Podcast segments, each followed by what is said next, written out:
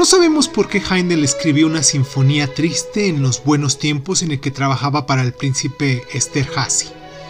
Tal vez el fallecimiento de una persona conocida, aunque realmente no lo sabemos, que le haya movido a aquella inesperada decisión.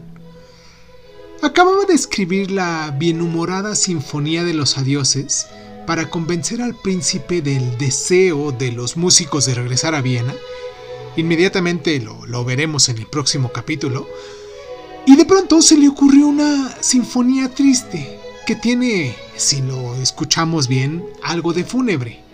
A veces es la simple inspiración la que sugiere un determinado estado de ánimo que no tiene por qué turbar el talante del compositor, como hay otros momentos en el que el músico siente motivos de tristeza y lo disimula muy bien, porque la circunstancia exterior le mueve, a veces hasta le obliga a mostrarse alegre.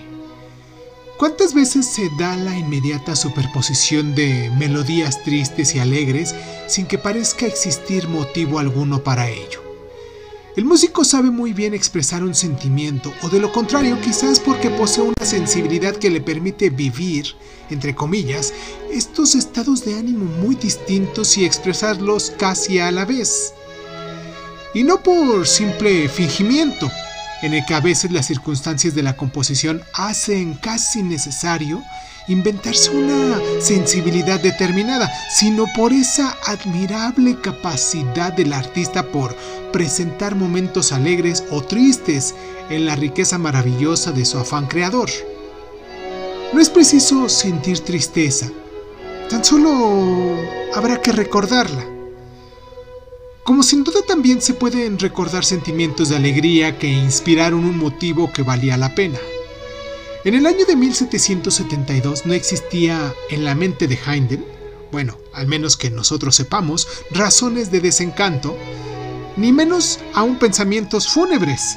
Pero aquí está esta melodía que se escucha de fondo, esta sinfonía número 44, tristona desde el principio a fin, como insiste en la tonalidad de, mi menor que se está escuchando, cuyo tercer movimiento que es el adagio, que es una melodía fúnebre que se nos contagia casi sin remedio. La obra es tan triste en su primer movimiento, pero el sentido doloroso o quizás simplemente expresivo de una profunda tristeza, aunque eso no lo sabemos, trasluce esencialmente en este tercer movimiento, que es sin duda una lenta marcha fúnebre. Algo está claro que debió sentir Heindel en aquellos momentos cuando más tarde dijo que quisiera que aquella marcha se dejara oír en su entierro. Al menos, aunque alguien lo duda, es lo que se cuenta de él. No parece que pudiera influir en su estado de ánimo la noticia del reparto de Polonia, que es casi lo único notable que ocurrió justo en aquel momento. Y por lo demás, en Viena o en Stentrad, las cosas marchaban con absoluta normalidad. Cierto que en los seres humanos se producen causas de alegría o de tristeza cuyo origen es muy difícil adivinar. Un músico tiene derecho a sentirse bien Bien, es verdad que Heindel era un hombre de naturalismo buen humor, pero también es cierto que la inspiración invita a componer una sinfonía triste, simplemente porque algo que no se sabe de dónde viene se la dicta y él encuentra ese algo bello.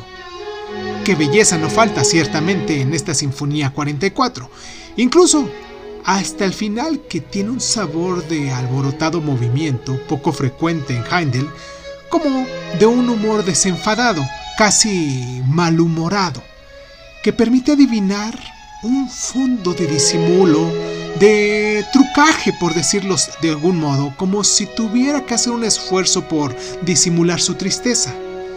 No sabemos ni es posible saber en qué pensaba Heindel en aquellos momentos, entre las dos sinfonías alegres y perfectamente equilibradas que la preceden y que la siguen.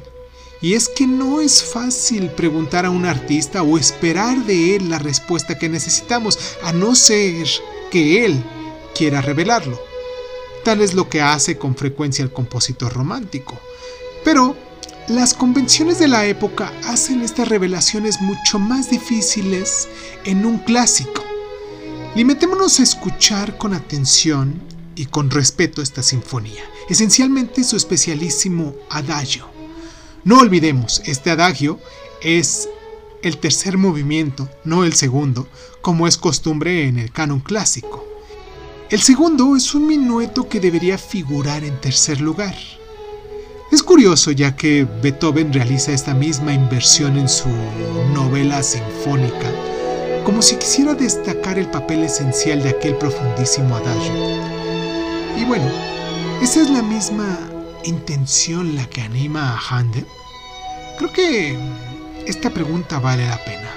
Vale la pena hacérnosla, vale la pena analizarla y pues los dejo con esta rolita, espero que se encuentren muy bien, espero que se suscriban, espero que les esté gustando esta sección del programa que ya llevamos varias semanas haciéndolo y pues los esperamos la próxima semana aquí para que nos escuchen con la primera huelga musical de Heindel también y seguimos con este gran compositor.